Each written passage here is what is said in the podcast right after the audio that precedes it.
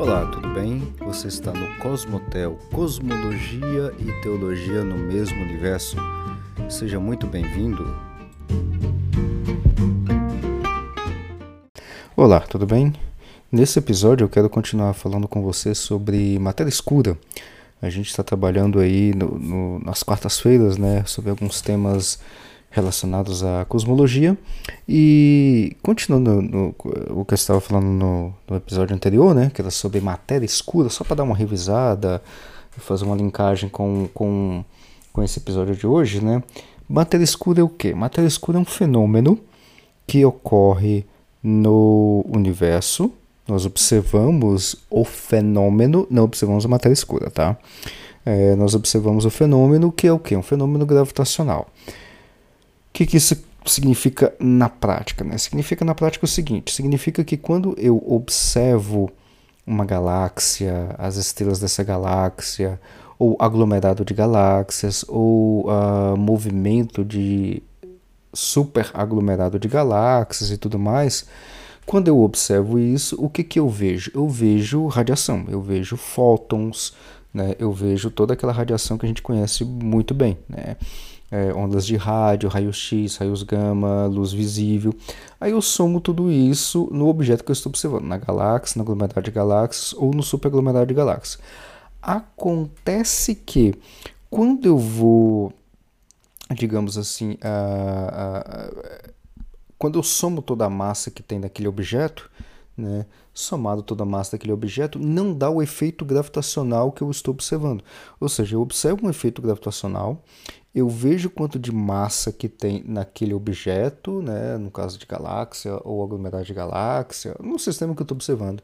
E aí, quando eu faço uma conta de um pelo outro, né, ou seja, eu tenho a quantidade de massa de um objeto, quando eu somo tudo isso, não dá o efeito gravitacional que eu estou observando. Então, ah, eu tenho algumas possibilidades, algumas saídas, que é o que a gente trabalhou no episódio anterior, né?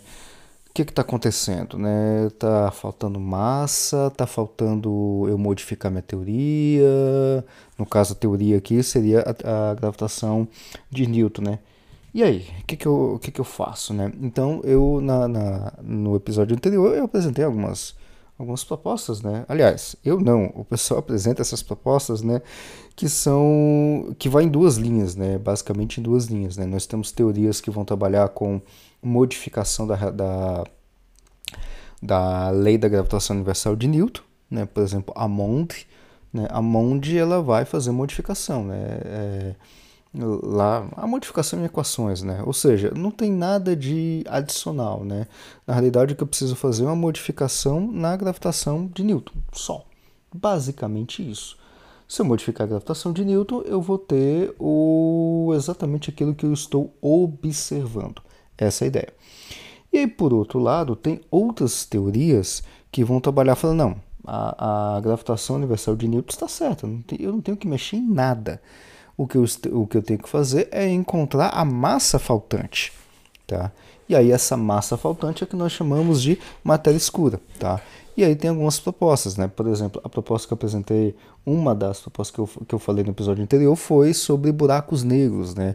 Porque, como você já conhece muito bem, o que é um buraco negro? Buraco negro é um negócio que tem muita massa, né? Muita matéria, né? Tem muita massa, ou seja lá o que, isso signifique, né? Só que muito fenômeno é, gravitacional. Ele engole tudo. Só que a gente não vê nada. Então poderia ser um buraco negro? Tem essas propostas, né? Inclusive, uh, uh, algumas coisas que eu já vi é que a soma dos buracos negros de uma galáxia não daria conta. Então tem já é assim, meio que quase descartado, e eu sou meio dessa linha, né? De que buraco negro não funciona para ser matéria escura, porque não tem quantidade o suficiente para ser, e a gente consegue, entre aspas, somar a massa dos buracos negros de uma galáxia supermassivo, estelar e tudo mais, para a gente colocar na conta e ver quanto é que está faltando de massa ainda isso não dá conta, ou seja, a quantidade de, de, de, buracos negros de uma galáxia não dá conta. E aí tem uma outra, tem outras propostas também, né? Inclusive eu estava até olhando antes de, de começar a gravar aqui esse podcast para você, eu estava olhando que teve até uns brasileiros, né, que eles publicaram em conjunto com um, um projeto chamado Dark Energy Survive, né, o DES, né, que é um, um, uma espécie de observatório que observa as coisas que não se vê no universo. Ficou meio estranho, né, isso, né? Mas é mais ou menos isso, né? Então ele mede várias, tem vários parâmetros astronômicos, né, que ele faz medidas e aí ele publica e fala, olha, de acordo com o que a gente está observando, está dando isso aqui, a gente tem aí uma quantidade de energia escura, de matéria escura, o universo está se expandindo, essa coisa toda, tá? Basicamente isso que ele, é, que ele faz. Ele, obviamente é muito mais coisa do que só isso, tá? E aí eu estava olhando justamente o Dark, o, o, a terceira, terceiro resultado, que a gente chama de release, né? Que são que, é como se fosse por, é, por lançamento de dados, né? E aí eles lançaram o último resultado só um parênteses, tá? tudo isso que eu estou falando aqui, inclusive de outras citações que eu vou citar aqui de texto aqui, vai estar tudo na descrição do episódio, tá? Então não precisa se preocupar que vai estar tudo aqui na, na, na descrição, os links, artigos e tudo mais. Fecha parênteses.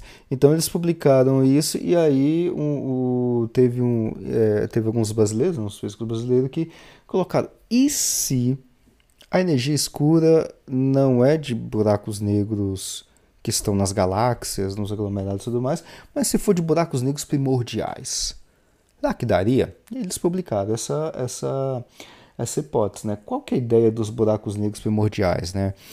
Uh, buracos negros primordiais, só explicando esse, esse detalhe que eu acho que eu não mencionei quando eu estava trabalhando com buracos negros. Depois, qualquer coisa, eu retorno e, e, e, é sempre aperto, né? As, as, séries que eu estou fazendo aqui, eu retomo, retomo lá a parte de buracos negros e explico essa, essa parte também de buracos negros primordiais. A ideia dos buracos negros primordiais é o seguinte: é literalmente isso. No início do universo, nós temos buracos negros que é, começaram ou surgiram no início do universo. Tá? É, lá no início do universo mesmo, bem, é, quando o universo tinha aí seus, vamos arredondar bem para baixo, mas bem para seus 50, 60, 100 milhões de anos de idade.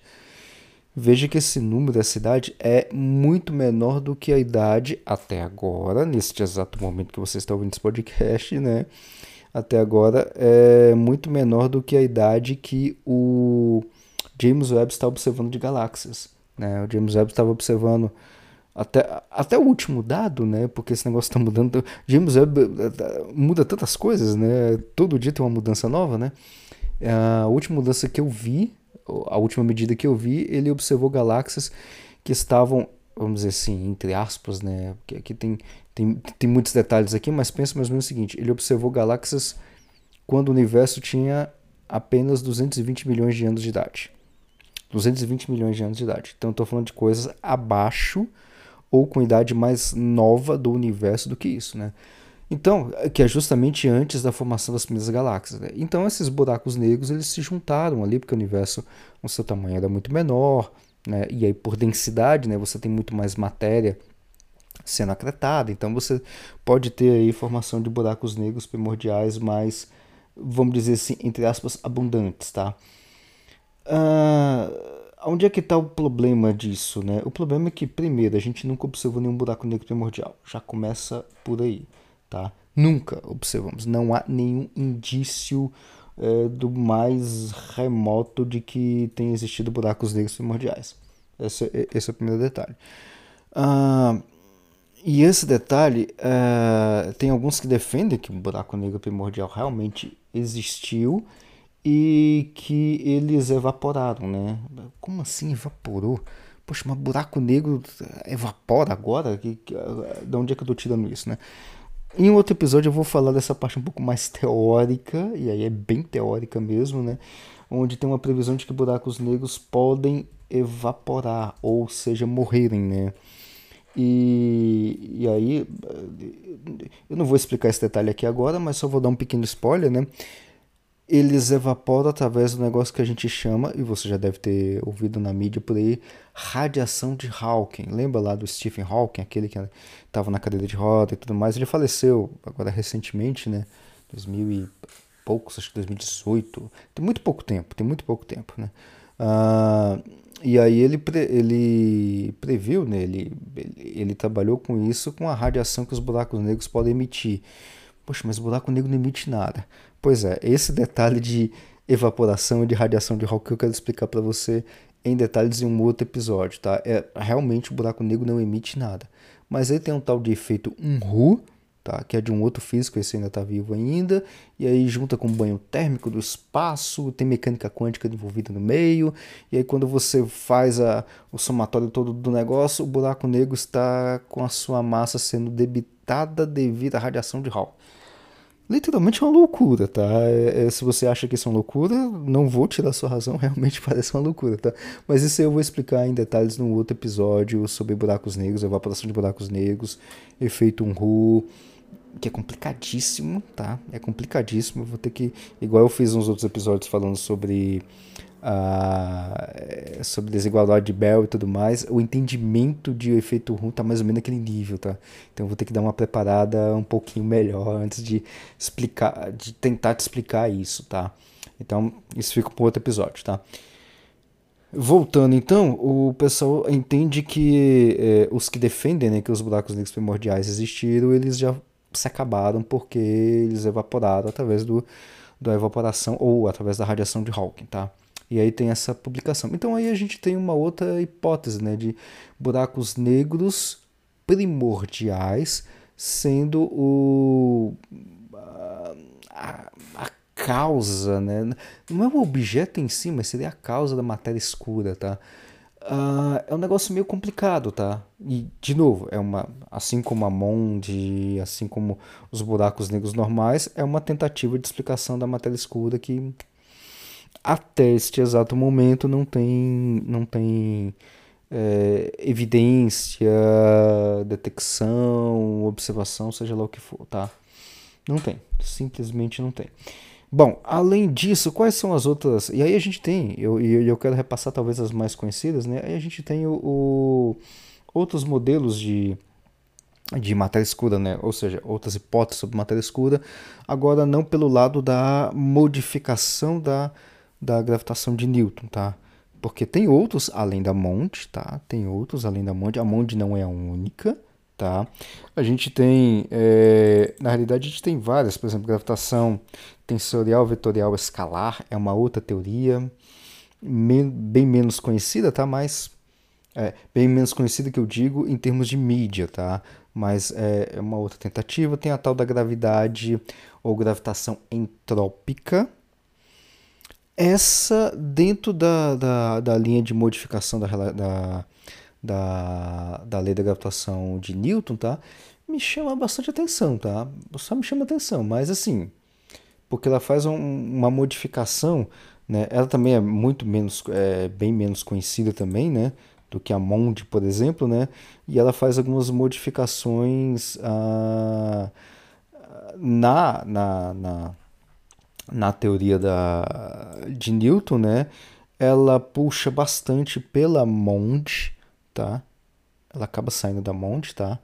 É, inclusive ela foi proposta por um cara chamado Verlind, tá? Eric Verlind, se não me engano ele é holandês, é holandês, eu tenho quase certeza que ele é holandês, isso, holandês, tá? Uh, e aí o Verlind, e, e, é recente, tá? É coisa de 2009, tá? Então a gente tem essas tentativas e tal, é bem menos conhecida, mas é uma teoria bem a, a, a, vamos dizer assim, as contas fecham, tá? É um negócio interessante, mas essa é, eu vou deixar na sua memória apenas a mão de que talvez seja mais, a mais conhecida, tá? Então isso na modificação da lei da gravitação universal de Newton. Agora eu quero mencionar outros modelos, talvez mais conhecidos, ou que você já ouviu falar, sobre é, que são hipóteses da matéria escura, mas pelo lado da matéria, ou seja, é um conteúdo, é um um, é um objeto, é, tecnicamente falando, é uma partícula, tá? De matéria escura. Quais são os modelos que nós temos? Nós temos agora diversos modelos, tá? A gente tem modelos, por exemplo, em caso da matéria escura sendo uma partícula, né? E aí, a, a, proposta da matéria escura sendo uma partícula, a gente tem que caracterizar essa partícula, tá? E a área que vai caracterizar essa partícula, a gente tem diversas áreas dentro da física que vai trabalhar com, com partículas, né? Teoria quântica de campos, por exemplo, é, é a área dentro da física onde você vai dizer, olha, a gente tem uma partícula, ela tem a massa tal, tem spin tal, funciona desse jeito e tudo mais, tá? Você dá a descrição. Tá? Inclusive, e essa é a forma da gente trabalhar dentro de física quando a gente faz proposta de, de teorias em termos de partículas, né? Então, por exemplo, uh, lá no passado, na década de 30, né, um cara chamado Paul Dirac, ou Dirac, né, ele propôs a explicação de algumas de uma partícula, por exemplo, ele estava fazendo as contas de mecânica quântica, né? E aí nas contas né, de mecânica quântica saía lá uma partícula, né? Como assim das contas sai uma partícula? É, só para te explicar esse detalhe, tá? Esse, esse pano de fundo. Acontece o seguinte, que quando ele estava fazendo as contas da mecânica quântica, tinha algumas propriedades que é, apareceu dentro das contas, né? Como spin, como massa, como carga. Bom, e qual objeto físico tem massa, carga e spin? É uma partícula. E aí, quando ele achou essas propriedades lá e viu que era partícula e tudo mais, aí ele, vamos dizer assim, foi lá no caderninho, né? Década de 30, né? Não tinha internet ainda, né? Foi lá no caderninho lá e foi olhar os, quais são os, os as partículas que existiam. E aí ele viu que não existia nenhuma partícula que tinha aquelas características que ele estava escrevendo. E aí ele deu o, o deu nome para de antipartícula, né? Tem umas propriedades lá quaisquer que em outro momento a gente pode falar de antipartícula, né? Tá, anotou lá, vamos dizer assim, anotou lá no papelzinho, né? Lá no artigo, tudo mais, publicou isso e deixa o pau quebrar. Vai, vai ver aí se, se o pessoal vai encontrar ou não. E aí encontraram a tal da antipartícula. Tá? No caso é da antipartícula do elétron, que é o que nós conhecemos como pósitron. Pósitron, então, é uma partícula que tem a mesma massa do elétron, carga elétrica contrária à do elétron. O elétron tem carga elétrica negativa. O pósitron tem a mesma massa do elétron, carga elétrica positiva. É como se fosse, né? Na realidade é, mas é uma outra partícula, né? Como se fosse um elétron positivo, tá? E a gente detectou isso e tudo mais, então assim, deu certinho. Então é mais ou menos assim que a gente faz a descoberta das coisas. Só um, um outro parênteses, né? Onde é que a gente usa é, pósito, né? Por exemplo, dentro da medicina tem um, tem um negócio chamado PET scan. O que é um PET scan? PET scan é um, é um aparelho que faz detecção de pósitons dentro do seu corpo. Então você toma ali o, a substância lá, o contraste ou uma outra substância, eu não, eu, eu não sei muito, muito dessa parte médica, né? mas você toma alguma coisa, essa, essa substância que tem partículas, elétrons, ela vai caminhando até um determinado local do seu corpo, tá? E aí, é, partículas elétrons, não, pósitos, né? Que vão se encontrar em um determinado local do seu corpo com os elétrons. E aí, quando você junta pósito com elétron, eles se aniquilam e tem emissão de radiação gama. E aí, o aparelho que você está ali fazendo o, o, o, negócio que a gente chama de PET scan, né, ele vai detectar isso em tal posição e tudo mais, e vai te dar o diagnóstico. O médico vai ler isso e dar o diagnóstico. Estou falando de uma coisa que existe na prática, já é usual, o tal do PET scan, tá? Bom, voltando então, já que você já entendeu como é que a gente detecta ou como a gente descreve partículas, né? Quais são as partículas da matéria escura? Aliás, cada modelo, cada teoria vai fazer a sua previsão dentro de matéria escura. Então a gente vai ter vários tipos de teorias ou de modelos que vão prever diversos tipos de partículas. Como a gente não detectou nenhuma, né? Então, quando a gente detectar a primeira partícula de tal tipo, beleza, ganhamos. Ou o cara que, que, que, que, que descreveu a partícula que foi encontrada, beleza, vai lá para Noruega ou Dinamarca. Eu sempre misturo os dois. Vai lá receber o Nobel de Física. Pronto. Tá? É literalmente isso, tá? É literalmente isso. Então, quais são os modelos? Nós temos um negócio chamado de Axion, tá? Axion é uma, uma, uma das partículas que são candidatas à matéria escura, tá? Então, os áxions seriam um dos candidatos naturais da, da, da matéria escura, né? O que, que são áxions, né? Áxions são... A gente nunca detectou áxion, tá? Áxions são... são são partículas, né? que tem umas propriedades bastante interessantes, né, com relação à, à forma como eles são descritos, né. Os áxions, eles têm uma, uma, uma propriedade, por exemplo, né, de ser uma, uma partícula que anda mais rápido do que a velocidade da luz, por exemplo. Tá? Uh, e outras coisinhas. Mas espera, mas tem objeto que pode andar mais rápido que a velocidade da luz? Tem. Tá? Aliás, tem não. É colocado como hipótese que tenha, por exemplo, no caso dos axons, tá? Então ele poderia é, poderia ser, tá? Mas é hipotético, tá? É hipotético. A gente nunca detectou nem nada, tá? O, então a gente tem os axons, tá? Que é uma uma hipótese, né? E a gente tem uma outra partícula, né? Que são os WIMPs, tá? O que, que são os WIMPs, né? W-I-M de Maria P, tá?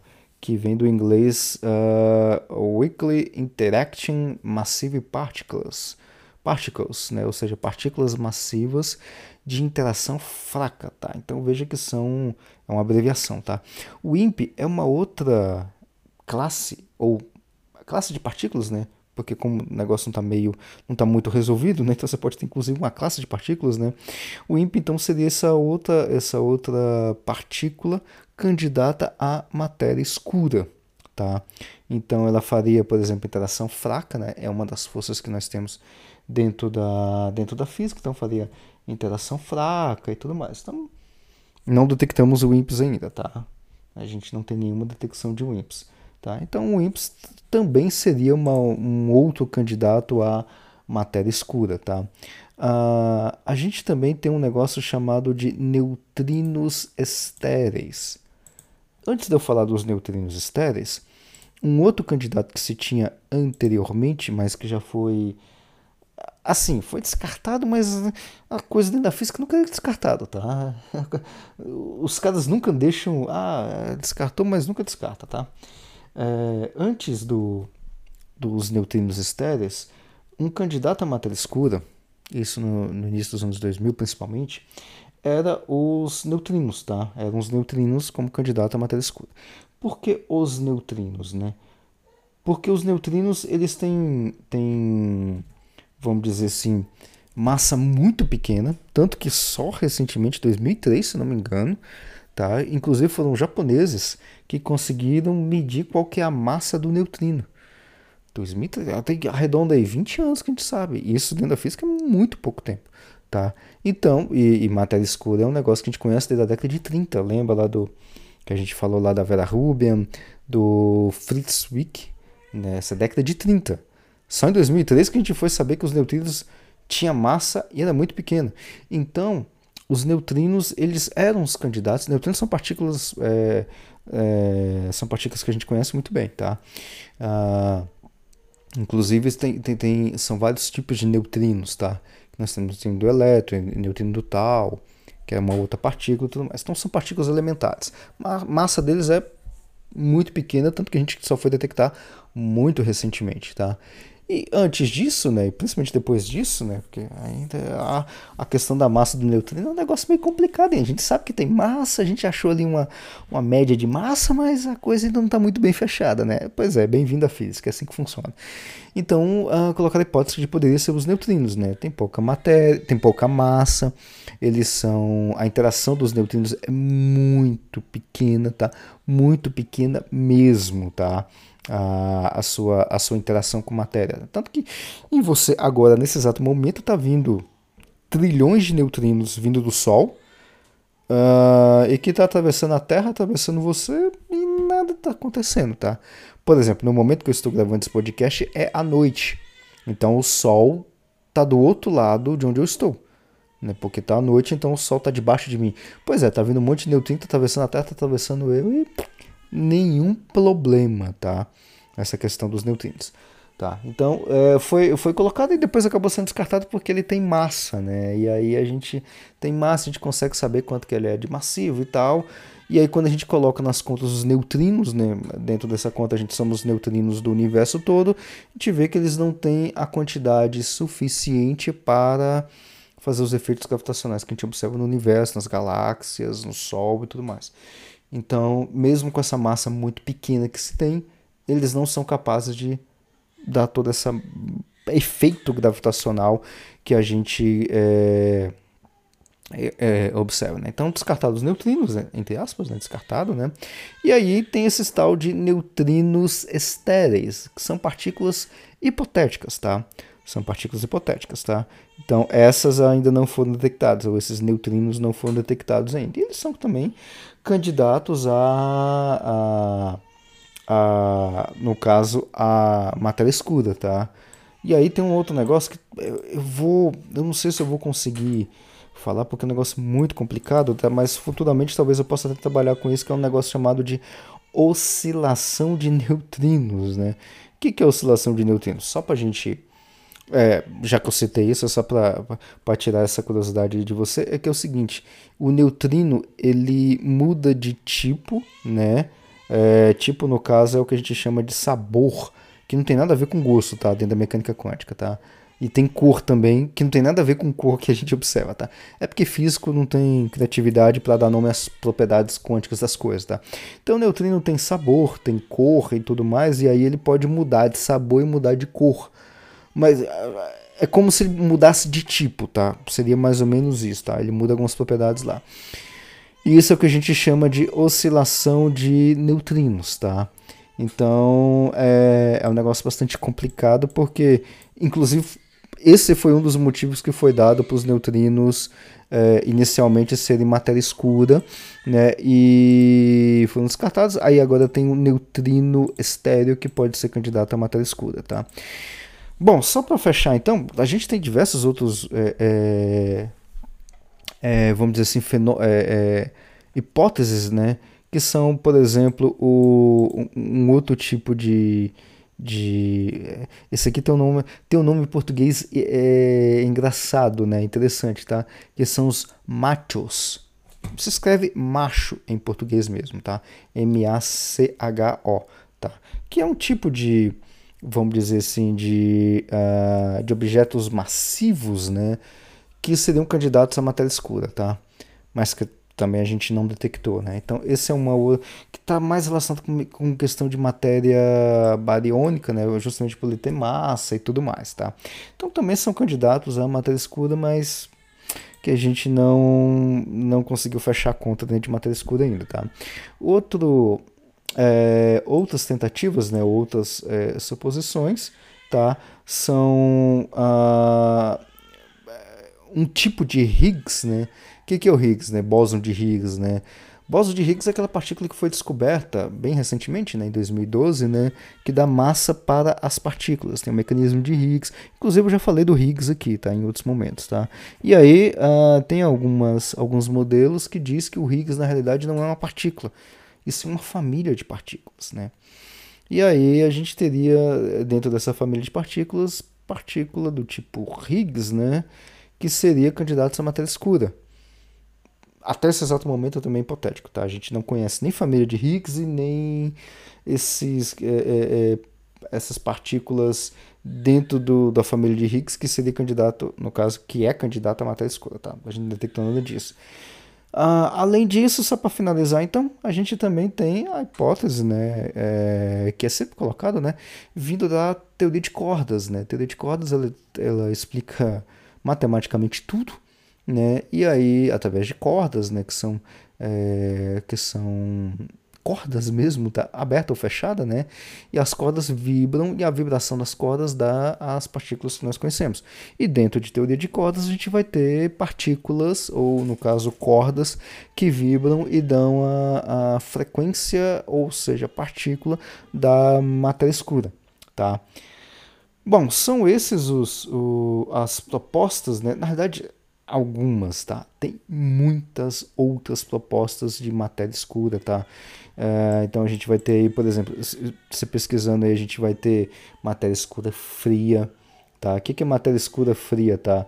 Uh, seria, no caso, um tipo de matéria que, na realidade, a matéria escura fria, tá?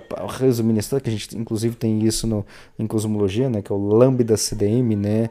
O CD seria de CDM seria de cold dark matter, né?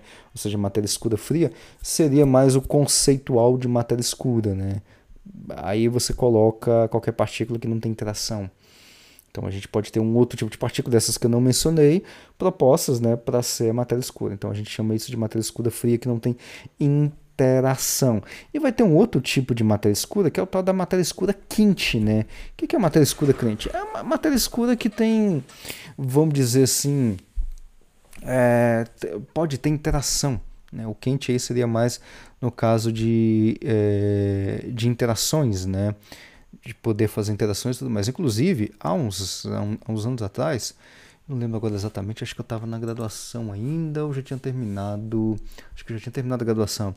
Uh, tinha alguns, alguns, é, algumas propostas de interação de matéria escura bastante interessante, que era o seguinte: você poderia ter partículas de matéria escura, que nem davam nome, tá? Nem davam nome.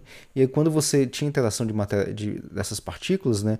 É, você tinha aniquilação das partículas. E aí, nessa aniquilação, nessa aniquilação da, da, das partículas, ou seja, da interação entre duas é, partículas de matéria escura, você tinha emissão de radiação, se não me engano, na frequência de gama, né? ou seja, radiação gama. Né? E aí eu lembro que na época, isso já tem alguns anos já, na época, tô puxando de memória, tá? É, alguns, é, a gente tinha um, um problema em algumas galáxias que tinha uma grande emissão de radiação gama. Aí os caras falaram, ó, tá ali, ó. Grande emissão de radiação gama, a gente não consegue explicar. Uh, interação de matéria escura. Ali tem matéria escura. E aí o pessoal foi estudar essas galáxias e tudo mais. Acabou-se, resumindo a história, que a emissão de radiação gama que se tinha nessas galáxias não precisaria da hipótese de matéria escura sendo aniquilada para ter aquela radiação. Tinha, tinha outros processos conhecidos dentro da física a gente só não estava observando e tudo mais que são processos, entre aspas, que a gente já conhecia, né? normais. Né? Então, entre a hipótese de matéria escura, que a gente não sabe nem como é que funciona, e processos normais, a gente passa na vara de Ockham, né? que é o que a gente chama, a gente fica com aquilo que a gente conhece. Então, resumidamente, isso seria, ou tudo isso poderia ser matéria escura, tá? Então isso é o que a gente conhece como matéria escura, tá? Uh, tem mais, tem mais hipóteses? Tem, tem bastante outras hipóteses de tanto de partículas como modificação de, da gravidade, né? no caso da gravidade newtoniana. Inclusive, tem teorias que a gente chama de teoria de modificação de gravidade, inclusive eu trabalho com uma delas, que pode ter é, respingo né? ou explicação, vamos dizer assim, em matéria escura. Tá? Eu, particularmente, não trabalho com matéria escura dentro do modelo que eu trabalho. Tá? Dentro do, do, da teoria que eu trabalho, tem outros colegas que trabalham com isso como matéria escura, mas não é o meu caso, então não vou nem arriscar a mencionar porque eu conheço praticamente nada. Tá? Mas tem outras tentativas, tá? Tem outros modelos, tá? Então vou ficando por aqui, espero que você tenha gostado e aí no próximo episódio a gente vai trazer mais alguns outros detalhes interessantes sobre o universo. Até a próxima. Muito obrigado por você ter me acompanhado até aqui e te aguardo no próximo episódio. Até a próxima.